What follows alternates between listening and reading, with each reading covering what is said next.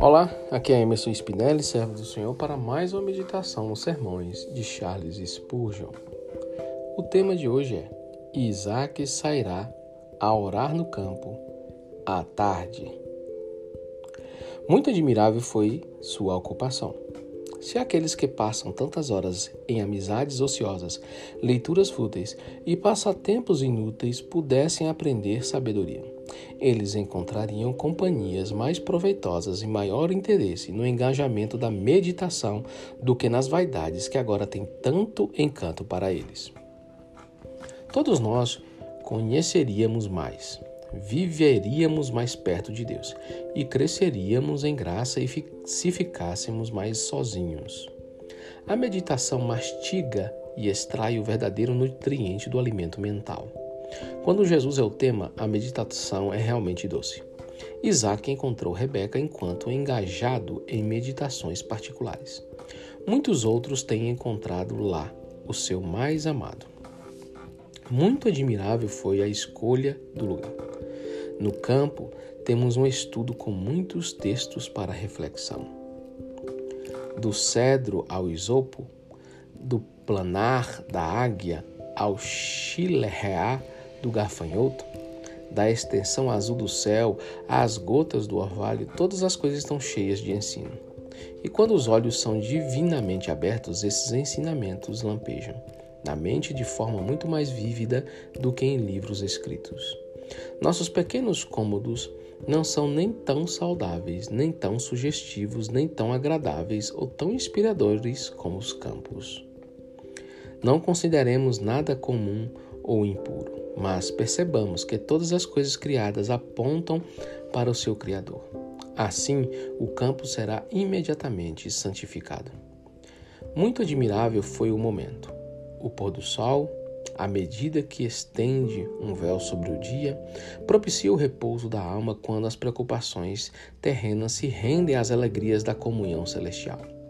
A glória do sol poente estimula nossa admiração e a solenidade da noite que se aproxima desper desperta nosso espanto. Se os afazeres deste dia permitirem, seria bom, caro, caro ouvinte, se você pudesse reservar uma hora para caminhar no campo ao anoitecer.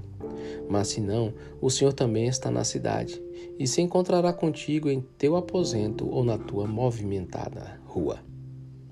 Que o teu coração saia para encontrá-lo. Aqui acaba o sermão de Charles. E o que ele está tentando nos ensinar é que toda a criação proclama a glória de Deus. O que nos, nós precisamos é atentar para aquilo que o Senhor está procurando nos falar através desta criação.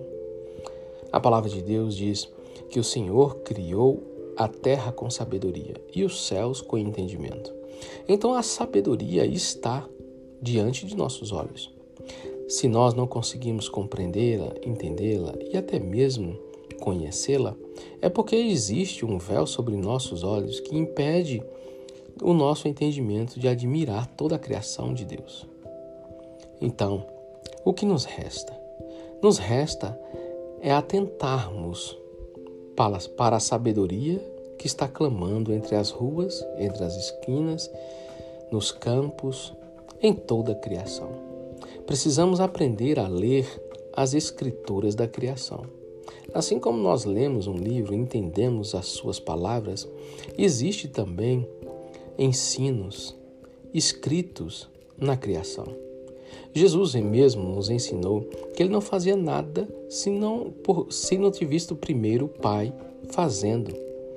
E como é que ele viu? Ele viu não apenas através da comunhão com o Espírito Santo, mas também sobre toda a criação. Ele abriu os olhos do entendimento por causa da sabedoria que já estava nele. Ele é a própria sabedoria. E o que Jesus nos ensina é que nós precisamos observar toda a criação, tudo aquilo que acontece ao nosso redor, para adquirirmos sabedoria. E entendemos que Deus está falando de diversas maneiras e diversas formas. Nós é que precisamos atentar e abrir os nossos olhos espirituais para compreender as palavras escritas pelo nosso Deus. Amém? Os versículos utilizados para esse sermão de Charles foram